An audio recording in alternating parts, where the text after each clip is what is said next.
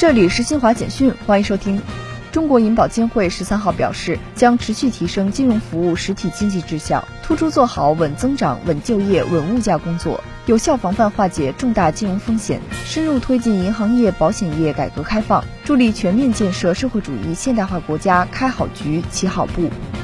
民族团结进步创建是新时代筑牢中华民族共同体意识的重要抓手。记者十三号从在京召开的全国民委主任会议获悉，国家民委将把民族团结进步创建提效升级作为今年的重点工作之一，修订完善全国民族团结进步示范测评指标体系，扩大创建覆盖面，完善创建激励机制和退出机制。针对近日有西方媒体称中国产疫苗效果不佳一事，外交部发言人汪文斌十三号在例行记者会上答问时表示。实践证明，中国疫苗是安全有效的。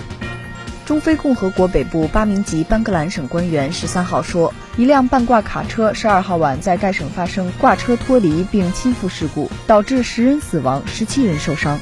以上由新华社记者为您报道。